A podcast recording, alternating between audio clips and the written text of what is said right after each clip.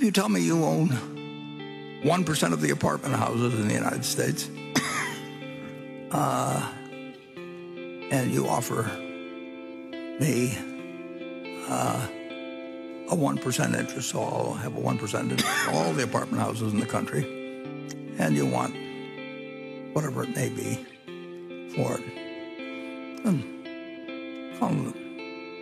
Another 25 billion or something.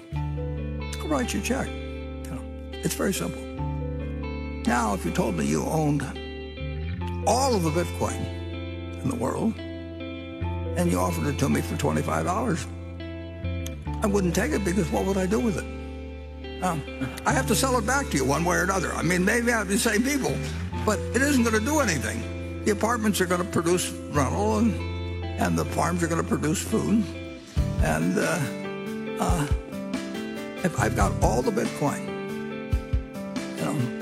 I'm back where whatever his name was, who may or may not have existed, was, you know, 15 years ago.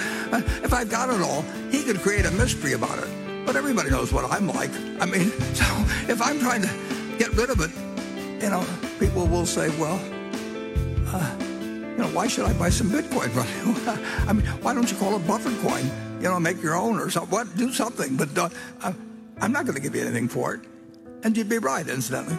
But that explains the difference between productive assets and something that depends on the next guy paying you more than the last guy got. Now, it's stupid because it's very likely to go to zero. The same but it's evil because it undermines the Federal Reserve System and the national currency system, which we desperately need to maintain its integrity and government control and so on.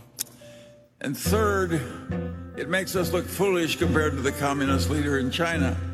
He was smart enough to ban Bitcoin in China. And with all of our presumed advantages of civilization, we are a lot dumber than the communist leader in China.